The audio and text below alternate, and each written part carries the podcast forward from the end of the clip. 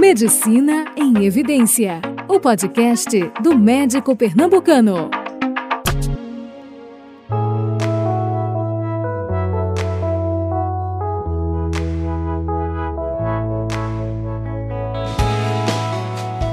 Olá, estamos iniciando o podcast do médico pernambucano Medicina em Evidência, ferramenta de atualização do médico do Conselho Regional de Medicina de Pernambuco. Eu sou Zilda Cavalcante, atualmente secretária-geral do CREMEP, e hoje nós vamos conversar sobre febre, o que o médico generalista precisa saber.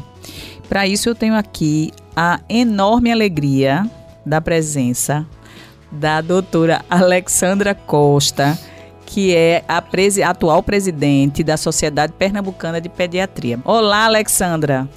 Olá, Zilda, tudo bem?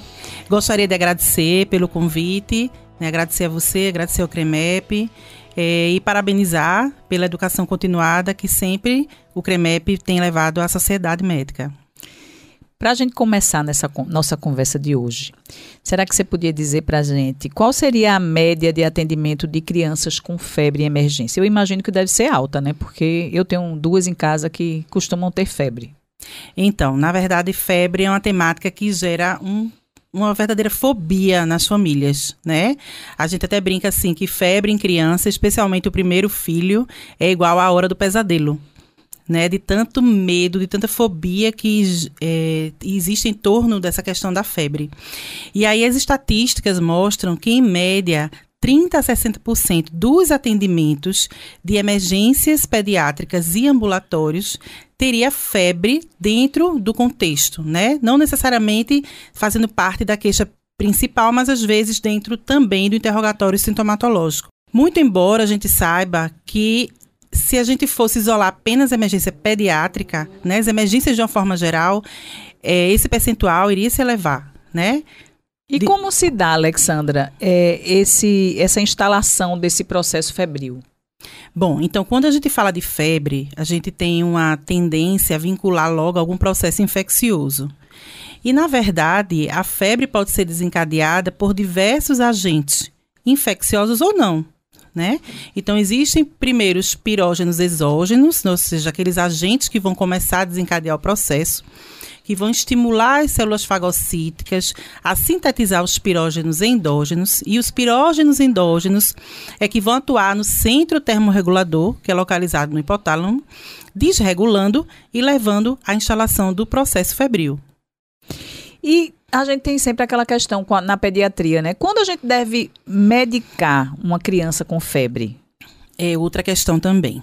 Então, os pais é, responsáveis é, e até os próprios médicos que estão atendendo ali na emergência é, têm a, a, o ímpeto logo inicial de prescrever um antitérmico. Bom, a gente sabe que, teoricamente, o seu termostato, sendo é, um termostato íntegro, ele vai conseguir regular essa temperatura. Houve um estímulo para desregulação, mas ao longo das próximas horas ele vai conseguir restaurar. E aí, na verdade, não tem aquela história de que do jeito que veio vai. Pronto, é o que acontece com a febre. Se tivéssemos a paciência de aguardar mais um pouco, né? Agora, quando é que a gente deve medicar? Claro, se a criança tem o estado geral decaído se a criança tem alguma comorbidade, né? É uma criança que já é pneumopata, um cardiopata, é um paciente que faz hemodiálise, uma paciente em, em tratamento para neoplasia. Claro que um paciente desse, qualquer processo febril leva a descompensação da doença de base. Então, nesses casos, a gente vai medicar independente do grau da temperatura. Né? Então você não vai aguardar um pouco mais. Mas a criança com febre, aquela temperatura que se lá acima de 37,8, mas estado geral bom, não tem comorbidade, a criança está ótima, estado geral maravilhoso, você pode sim, e, e temperatura axilar inferior a 39, você pode sim aguardar um pouco mais e orientar essa família é, a só realizar a administração do antitérmico se temperatura acima de 39 ou se a criança realmente estiver com algum mal-estar, algum decaimento do estado geral. E aquele receio da convulsão febril? Um mito, né? Então, muita gente fala assim: vamos logo baixar essa temperatura para a criança não convulsionar. Na verdade, o que deflagra a crise convulsiva febril é a velocidade com que essa temperatura se eleva. Então, se aquela criança ou aquele aquele adulto, né? Claro que é, é, a crise convulsiva febril ela é mais frequente dos 5 meses aos 5 anos, então vai ser realmente nesse período. É, se essa criança tiver uma predisposição genética para ter uma crise convulsiva febril, ela vai convulsionar com 37,8, com 37,9, com 38,1. Então, aquela, aquele, aquele mito de dizer, não, tá 39,5, quase 40, vai convulsionar.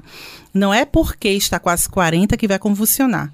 Né? A convulsão pela temperatura muito elevada no sistema nervoso central, se daria, especificamente por isso, se daria a partir de 41 graus e meio. E isso a gente não vê comumente. Mas a crise convulsiva febril, essa sim é, é, deflagrada pela velocidade com que se instala a temperatura e não pelo grau da temperatura. E assim, eu como médica generalista, estou de plantão numa unidade de urgências, recebo uma criança com febre. É, e aí, em que momento devem ser solicitados exames e quais seriam os iniciais? A gente, a gente vê muito a, a conduta dos, dos colegas pediatras no sentido de dizer, não, só precisa pedir exame depois de tantas horas de febre. Como é que isso funciona, Alexandra? Bom, é, inicialmente a medula vai ser responsiva ao que está é, estimulando, né? Ela vai, está tendo teoricamente para a medula uma agressão. Existem pirógenos exógenos agredindo, então ela vai ser responsiva se ela tiver também íntegra. Né? Então, inicialmente, nas primeiras 48, 72 horas, o, o quadro febril, não só de criança, mas em adultos também, né?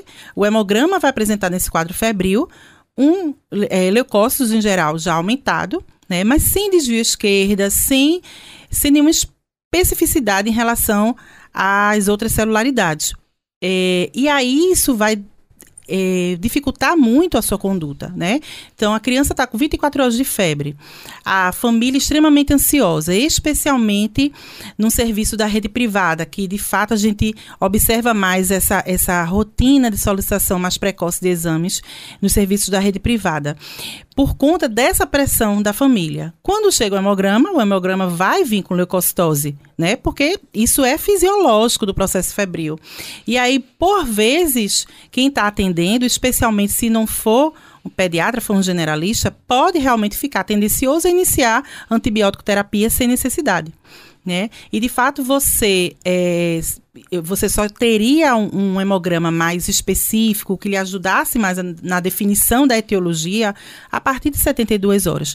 Claro que cada caso é um caso, né? Existem casos como numa meningococcemia que vai evoluir em horas, né?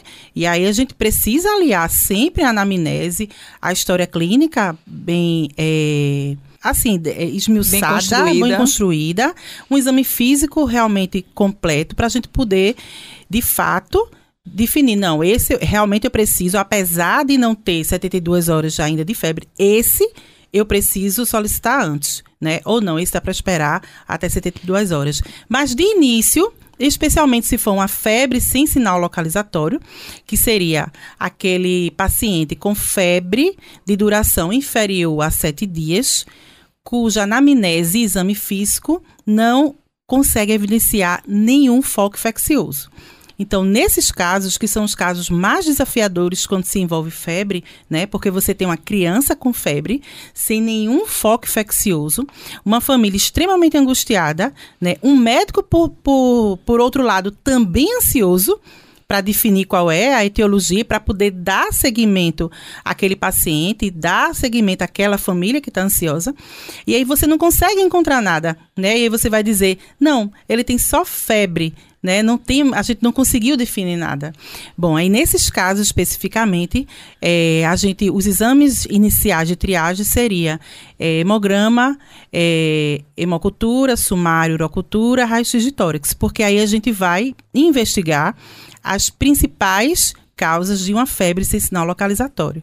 E assim, a partir daí, na verdade, a gente subdivide ainda as faixas etárias, né? Em recém-nascido, é, depois de um mês até três meses, depois de três meses até 36 meses. Então, nesses maiorzinhos, você ainda pode dar uma reduzida e passo a passo. Primeiro solicitar o sumário, e aí se esse sumário vier alterado, a urocultura, enfim. Cada é, faixa etária e cada característica é, que envolve esse paciente é que vai lhe ajudar a definir quais exames iniciais. Então, no caso, é como que você disse, a faixa etária que mais preocupa o pediatra são exatamente os recém-nascidos. Os recém-nascidos. É, exato. Os recém-nascidos e, de uma forma geral, né, como a gente chama lactentes jovens, que são aqueles bebês abaixo de 60 dias de vida, né? Então, especialmente os recém-nascidos, esses com febre, independente do estado geral, vão precisar é, de internamento hospitalar. Né? Então, bebezinho com febre pode estar tá maravilhoso, mamando ao seio, mas precisa ficar internado para a gente descartar qualquer processo mais importante que importante essa informação, né? Porque a uhum. gente, é, você traz informações muito, a gente pensa que nós médicos pensamos que a gente já sabe tudo de febre, né? Ah, não, e nunca. Aí, e aí a gente se surpreende de saber que tem tantas coisas, especialmente para quem é generalista e Isso. trabalha em serviços que atendem crianças também, né? E que não tem essa formação direta na pediatria, que possam ter acesso a essa informação e melhorar a assistência, né? E aí a gente vai ver, esperou 72 horas com exame normal e começa com investigação básica, como você falou, hemograma, Isso. sumário, cultura, Isso. uro e hemocultura. Né? Lembrando que uma das causas de febre sinal localizatório é a pneumonia oculta, né? E aí, na verdade, esses exames não é aquela coisa, ah, eu vou agora ser rambo, atirar para todo lado, né? Não, existe uma lógica tudo na medicina, eu sempre digo aos meus alunos, tudo na medicina existe um porquê, existe, não precisa decorar. Existe uma lógica. Por que você vai solicitar esses exames? Porque as principais causas de febre sem sinal localizatório na faixa etária de 0 a 36 meses seria infecção do trato urinário, bacteremia oculta e pneumonia oculta. Né? Aí depois vem meningite, artrite séptica, celulite, né? Mas em sendo essas três primeiras causas, por isso que você solicita hemograma, hemocultura, sumário, urocultura, raio-x de tórax. E aí, se for abaixo de 30 dias, obrigatoriamente a coleta também do LCR. E se acima de 30 dias, ou seja, passou do período neonatal, acima de 28 dias, você vai ponderar se vai precisar coletar LCR ou não. É, a partir do momento que você identifica no quadro clínico algum sinal de irritação meningea, você vai é, introduzir também a coleta do LCR para essa faixa etária. Mas nos recém-nascidos, em todos febris, você precisa coletar. É, é outra informação extremamente importante, né, para os colegas que nos ouvem, quando receberem uma criança, um recém-nascido com febre, Esse. que internem e que aí Isso. sim tem que ampliar a propedêutica, porque pode estar ali envolvido um quadro mais grave, né? É, sem dúvida. Recém-nascido com febre, você tem que raciocinar que é algo grave até que se prove o contrário. Você vai provar que não é algo grave né? Mas recém-nascido, especialmente uma faixa etária muito delicada nesse contexto, evolui para uma sepsis, choque séptico muito rápido, né? Lembrar que a imunidade dele é muito tênue, então é uma faixa etária que a gente precisa ter o maior cuidado. E aí você traz essa, essa questão da febre sem sinais localizatórios. Então, nessas crianças já maiores, vamos dizer, que vão chegar com febre sem sinal localizatório, quando é que eu indico internação? Então, queda do estado geral, ou seja, aquela criança que tem febre, você não conseguiu definir foco, mas não quer se alimentar, muito mole, muito sonolenta, ou o contrário, muito irritada, né? É, as crianças que têm alguma comorbidade, tem febre, não tem sinal é, que defina, mas é uma criança que tem uma síndrome nefrótica, né? Uma, uma criança que tem uma cardiopatia congênita, uma criança que tem fibrose cística ou alguma das outras pneumopatias, é, uma criança que está é, em tratamento para neoplasia. Então, são crianças que, mesmo sem foco definido e que, por vezes, estado geral bom, você vai precisar internar e aí vai entrar naquela mesma lógica do recém-nascido. É algo grave até que se prove o contrário, porque são crianças que, em sua maioria, já vai ter algum comprometimento da imunidade. Que importante a gente ter acesso a todas essas informações, especialmente os colegas que trabalham, inclusive, nas unidades do interior do estado, que muitas vezes têm pouco acesso, né? É verdade. E que precisam realmente triar, vamos dizer, aqueles casos Isso. que precisam realmente de internação e muitas vezes essas crianças são até referenciadas e transferidas para outras unidades em, é. em outros municípios. Então, que a gente esteja alerta a essas orientações, né, suas, que é, para que a gente, dessa forma, cumpra a nossa missão de salvar vidas, é né? desses, desses bebezinhos e dessas crianças e desses pais aflitos, né? Que, que pedem o socorro e que a gente tem que saber como encaminhar de forma adequada. Um outro questionamento Alexandra, é, eu posso administrar qualquer antitérmico em qualquer criança, independente da faixa etária? Excelente, Zilda. Veja, a gente tem basicamente três antitérmicos liberados no Brasil que seria o paracetamol, a dipirona e o ibuprofeno. E aí, quando fazer um ou outro, né? Ou fazer os três, posso escolher, né? Enfim, recém-nascido, opta-se por prescrever apenas paracetamol. Por quê? Porque a dipirona há relatos né, de depressão medular. E como o recém-nascido é por si só já imaturo em relação a essa parte da medula, da imunidade, então opta-se por não prescrever a dipirona. Também não se deve fazer o ibuprofeno no recém-nascido é, pela questão da sobrecarga renal.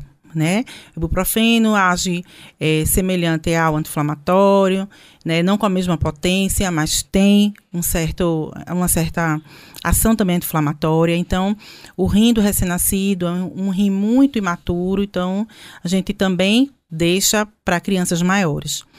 E aí, excetuando-se o período neonatal, você pode optar por paracetamol ou dipirona. Segura também esse ibuprofeno para maiores de seis meses. Muito embora os nefrologistas pediátricos, eles, na verdade, só orientariam, de uma forma geral, eles sugerem né? Que o ibuprofeno seja segurado até os dois anos, pelo menos. E aí a gente, na verdade, pela, é, pela segurança da droga, pode ser feito a partir de seis meses, é, mas o pessoal de nefrologia pediátrica ainda recomenda segurar até pelo menos dois anos. Né? Então, neonatal, só paracetamol, acima do período neonatal, paracetamol e dipirona, e dá uma segurada pelo menos até dois anos para fazer ibuprofeno. Excelentes informações. É, febre e imunização. É, e a gente deve prescrever antitérmico profilático nas condições daquela febre pós-vacina? Então, coisa que a gente vê também super corriqueiro, né? Não, a gente vai fazer já o paracetamol, ou, a dipirona, ou ibuprofeno, é, porque ele daqui a pouco vai fazer a atualização do calendário vacinal. E aí, para evitar que ele tenha febre, que ele tenha dor local, que são as principais reações, né, de uma forma geral no contexto das vacinas, é, e o pessoal já orienta, né, o que de fato não deve ser realizado, né, proscrita essa, essa prática, deve ser totalmente é, desaconselhada. O que a gente orienta é, se porventura vier apresentar alguma dessas reações, aí sim você administra o antitérmico, né? Mas por que você vai administrar previamente se você não sabe nem se a criança ou o adulto vai apresentar qualquer reação que seja, né? Você só alerta para que pode acontecer alguma dessas reações, mas muitas crianças toleram muito bem e não apresentam nenhuma das reações. Poderia ser usado como sintomático, mas Isso. não de forma profilática, né? Exato. Seria a recomendação. Alexandra, enorme prazer ter você aqui conosco. Prazer é meu, obrigada. Foram muitos esclarecimentos, espero que a gente possa ter cooperado com os nossos colegas e que, em última instância, a gente melhore a assistência né, às pessoas, às crianças, de uma forma geral no Estado. Então a gente agradece muito é, a tua participação aqui. Obrigada.